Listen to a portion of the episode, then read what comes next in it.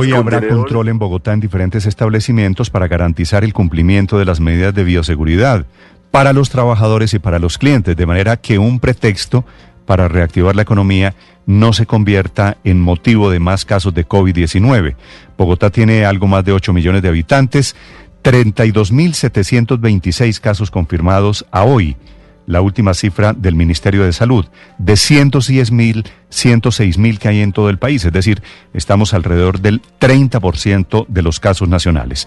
Los almacenes que presentaron problemas de aglomeraciones, recuerden ustedes, por ejemplo, al costo, anunciaron que no abrirán en sus sucursales este viernes, en el caso de Catronics, que es de los mismos dueños. Hablando del comercio y de los controles para hoy, la alcaldesa Claudia López. La policía de Bogotá no está para organizar filas afuera de establecimientos públicos o privados o comerciales.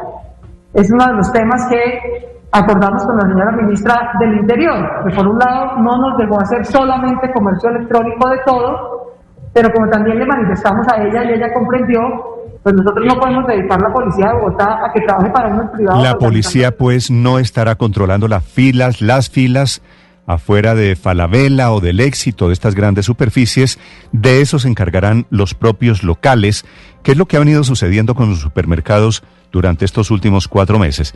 De momento, el reporte, a diferencia de la jornada anterior, es de control, no hay largas filas, Hi, this is Matt Rogers. And this is Bowen Yang. In a world that sometimes feels uncertain, where communities can be disconnected, there are beacons of hope in your neighborhood. Introducing Neighbor to Neighbor, a California volunteers network. They believe that the people living all around you are your best bet at creating meaningful social bonds and preparing you for the next big weather event. Whether it's lending a helping hand to a neighbor in need or standing together in times of natural disaster, Neighbor to Neighbor empowers you to grow your community. Visit caneighbors.com to learn how you can help build a more connected community.